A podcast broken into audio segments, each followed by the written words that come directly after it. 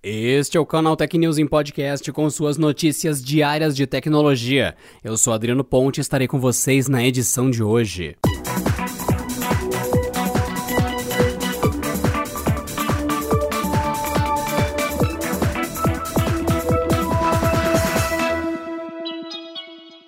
Google oficializou nesta quarta-feira os Pixel 5 e Pixel 4a 5G. Não temos grandes novidades para quem acompanhou os intensos vazamentos dos dispositivos nas últimas semanas. Como esperado, a empresa não pegou o hardware mais potente disponível, o que não significa que os aparelhos tenham desempenho fraco. Além disso, ambos são os primeiros da linha Pixel a contarem com suporte à rede 5G. Curiosamente, o Pixel 4a 5G com corpo de plástico tem tela de 6.2 polegadas e pode ser considerado uma versão maior do Pixel 5, que tem corpo de alumínio e display de 6 polegadas. No entanto, sua tela traz uma taxa de atualização de 90 Hz, enquanto a do Pixel 4a 5G fica nos 60 Hz. Ambos possuem a plataforma Snapdragon 765G e câmera dupla na parte traseira. O recurso Night Sight, que aperfeiçoa fotos no modo noturno, agora também está disponível, também no modo retrato, e é uma das principais novidades em fotografia. O Pixel 4a 5G tem menos bateria, são 3.885 mAh contra 4.080 mAh do Pixel 5, que ainda traz 8 GB de memória RAM, 2 GB a mais que o irmão. Ambos embarcam alto-falantes estéreo e conector USB tipo C, mas apenas o Pixel 4a 5G tem entrada P2 para fone de ouvido. O preço do Pixel 4a 5G é de 499 dólares, R$ 2.810 no câmbio de hoje sem impostos e o Pixel 5 custa 699 dólares, R$ 3.940 sem impostos. Eles devem chegar às lojas entre meados de outubro e começo de novembro. Como sempre, não há previsão de chegada para o Brasil.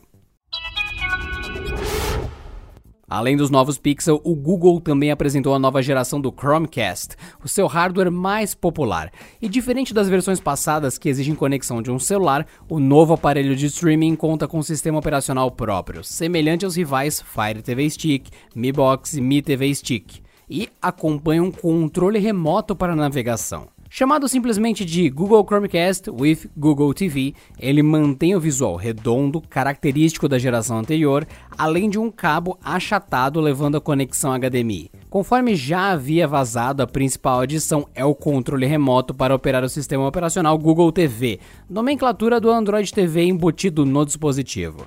Ele oferece alguns botões de navegação, como voltar e home, além de teclas para lançar rapidamente o assistente de voz Google Assistente e os serviços de vídeo Netflix e YouTube. Há também uma área sensível ao toque que atuará como uma espécie de trackpad. Já a interface do sistema operacional Google TV vai parecer um pouco familiar para usuários de Netflix à primeira vista.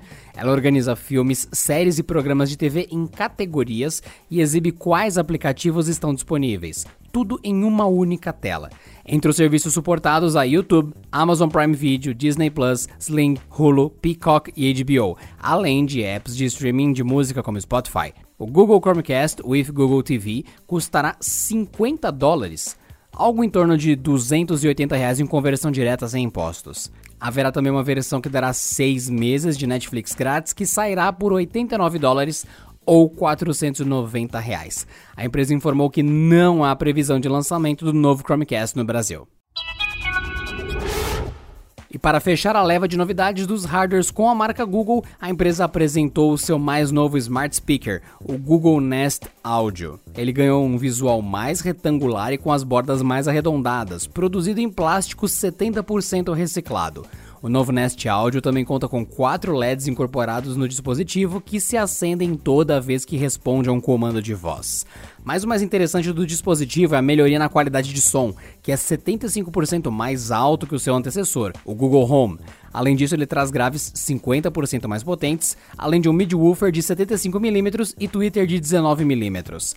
O dispositivo ainda oferece som estéreo capaz de preencher todo um ambiente, conforme garante a fabricante, e interage até mesmo com o Chromecast. A empresa informou ao Canal Tech que não há previsão de lançamento do novo Nest Audio no Brasil.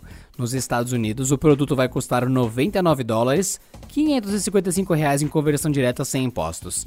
Ele chega às lojas ainda em outubro por lá.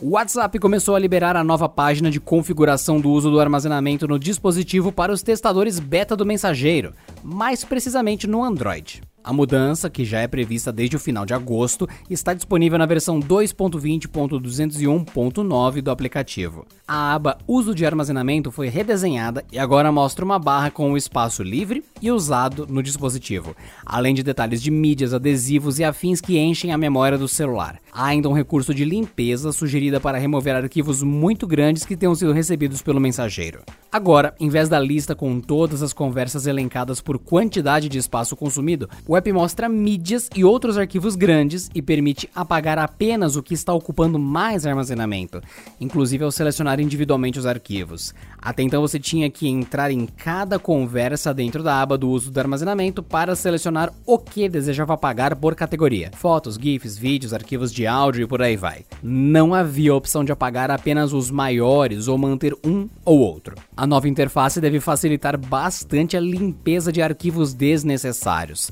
mesmo tempo em que permite ao usuário manter guardados aqueles que mais precisa. O recurso está disponível apenas para alguns testadores beta da versão 2.20.201.9 do WhatsApp no Android. O Tribunal Superior Eleitoral anunciou nesta quarta-feira que a justificativa de ausência nas próximas eleições, que as votações ocorrerão no dia 15 e 29 de novembro, poderá ser feita pelo celular, mais precisamente pelo aplicativo e-Título, disponível para Android e iOS. A justificativa de ausência poderá ser feita até 60 dias após cada pleito. Até as eleições, o e-título estará atualizado para que a justificativa possa ser apresentada a partir do dia da votação por quem não compareceu, por estar fora do domicílio eleitoral ou impedido de ir à zona eleitoral. O aplicativo, desenvolvido pelo TSE, também permite ao usuário gerar certidões de quitação eleitoral e de nada consta de crimes eleitorais, além de fazer a autenticação de documentos da Justiça Eleitoral. O acesso ao app é gratuito e, além das lojas de apps dos principais sistemas operacionais mobile, é possível baixar o e-título também a partir do hot site no portal do TSE. E por hoje é só, pessoal. Nos vemos na próxima quinta-feira em mais uma edição do canal Tech News em Podcast. Bom descanso e até lá. Este episódio contou com o roteiro de Rui Maciel, edição de Gustavo Roque e editoria-chefe de Camila Renaldi.